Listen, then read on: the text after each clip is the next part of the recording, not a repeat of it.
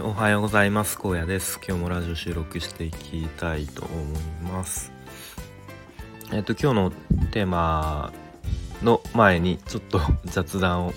えー、したいと思います。えっ、と昨日、え仕事の方で、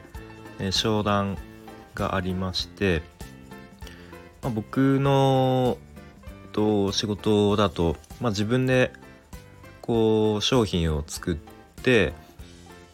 まあ、それを新製品を提案するみたいな、えー、感じですね。まあそんなにこうゴリゴリの何ですかセールストークを駆使してみたいな感じではないんですけれども、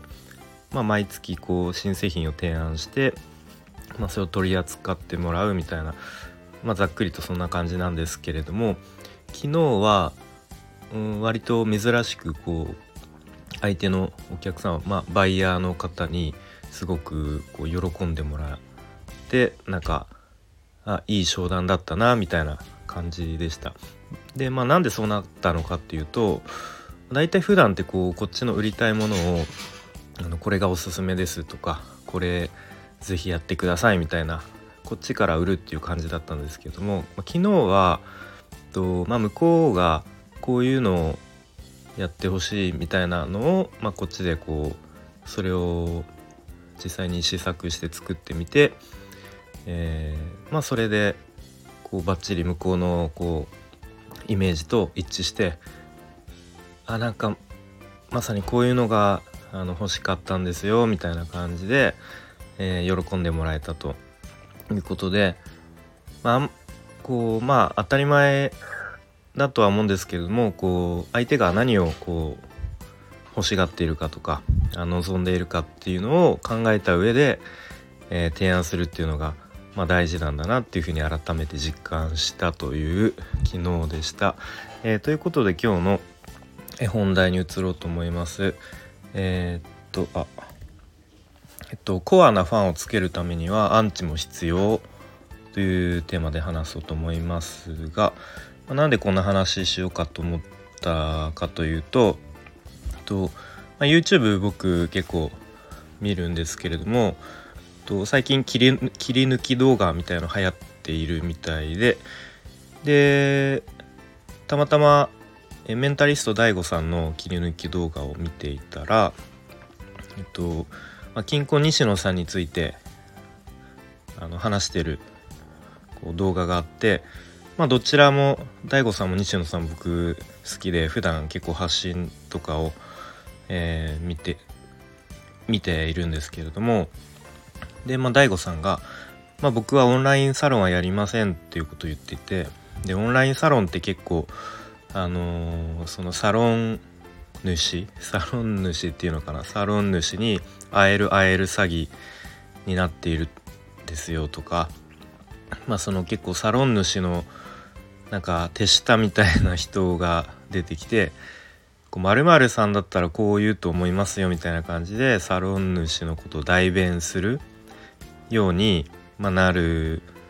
からまあ大体のオンラインサロンはそうなってますよとかまあなんかいろいろこうオンラインサロンについて話していてでまあそこからこう西野さんの、えー、話題に移ってで西野さんはすごいですよねみたいな。でサロンメンバーも何万人といてえっ、ー、とまあいると。でまあでも多分その西野さんはえー、オンラインサロンでこうがっつり稼いではいなくて多分クラウドファンディングとかでこう稼いでるのかなっていうふうに思いますね。っていうことを DAIGO さんが言っていて。でそこでで僕がすごいと思ったのはこうクラウドファンディングのリターンであなたのことを思う券みたいのを、まあ、何万円とか10万円とかで出して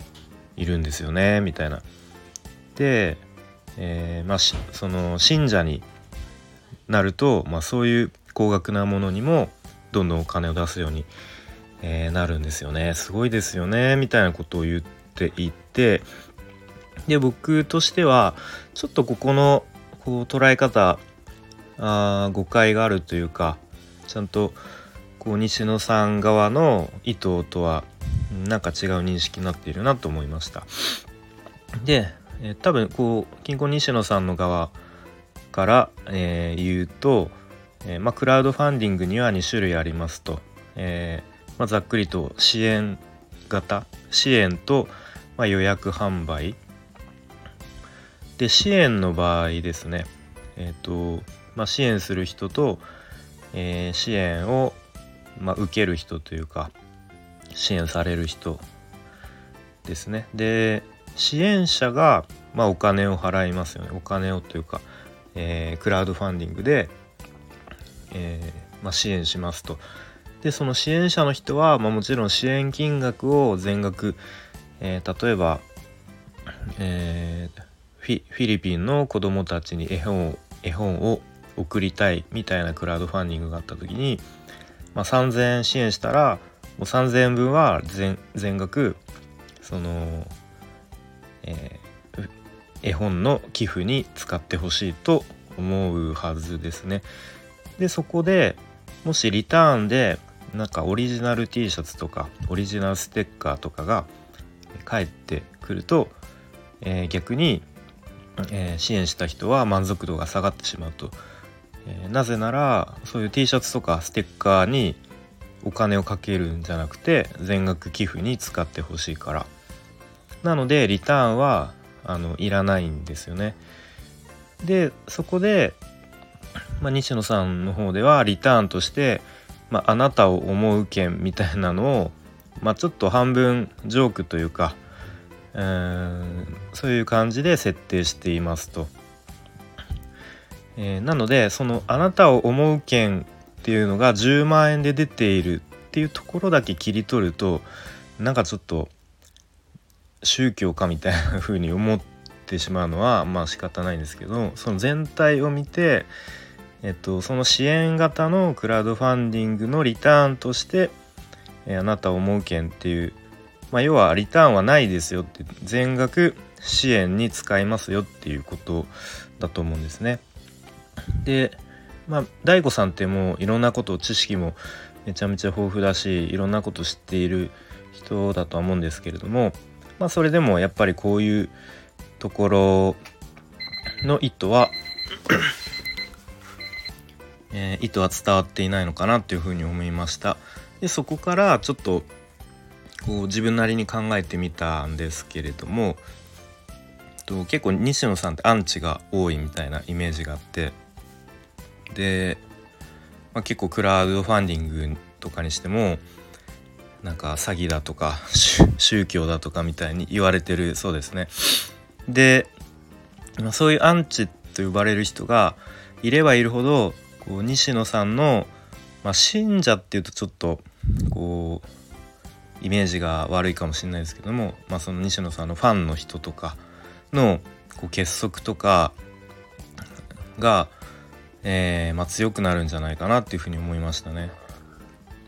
あのー、もしその西野さんの活動がもう日本全国民にこう支持されてあのー、もう誰もこうアンチとかがいなくなってしまったら逆にその昔から応援してるコアなファンとかまあ今応援してる人っていうのは逆になんか離れてっちゃうのだろうなっていうふうに思いましたね。例えばこうインディーズのバンドをもう初期の小さいライブハウスの頃から応援していて、まあ、どんどん人気が出てメジャーデビューしてもうテレビにもバンバン出てこうちょっとあの有名になってしまったら逆にこうちょっとファンやめちゃうみたいななんかそういう流れもありそうかなっていうふうに思いましたね。まあ、なのでそういう結構コアなファンをこう身に身に身につけうんコアなファンをつけるためには、まあ、ある程度のアンチがいる方がこう、えー、いいのかなっていうふうに思いましたね。結構こうインフルエンサーって呼ばれる人たちも結構アンチのが一定数いると思うんですけれども、まあ、時々こう炎上するみたいなありますよね。えーとまあ、炎上して話題になると思うんですけども、まあ、炎上した分こうその炎上の消火活動がこうファンの間でこう活発になってで逆に団結力とかが、えー、生まれるみたいななんかそんなイメージなのかなっていうふうにえー、思いました。とまあ、なので、えー、まあ、ちょっと話をまとめると、まあ、ある程度のコアなファンを、えー、つけるため、え、で、えずっと応援されるためには、まあ、一定数のアンチっていうのも必要なのかなというふうに思いました。えー、ということで今日の話は以上です。それでは今日も良い一日にしていきましょう。聞いてくれてありがとうございました。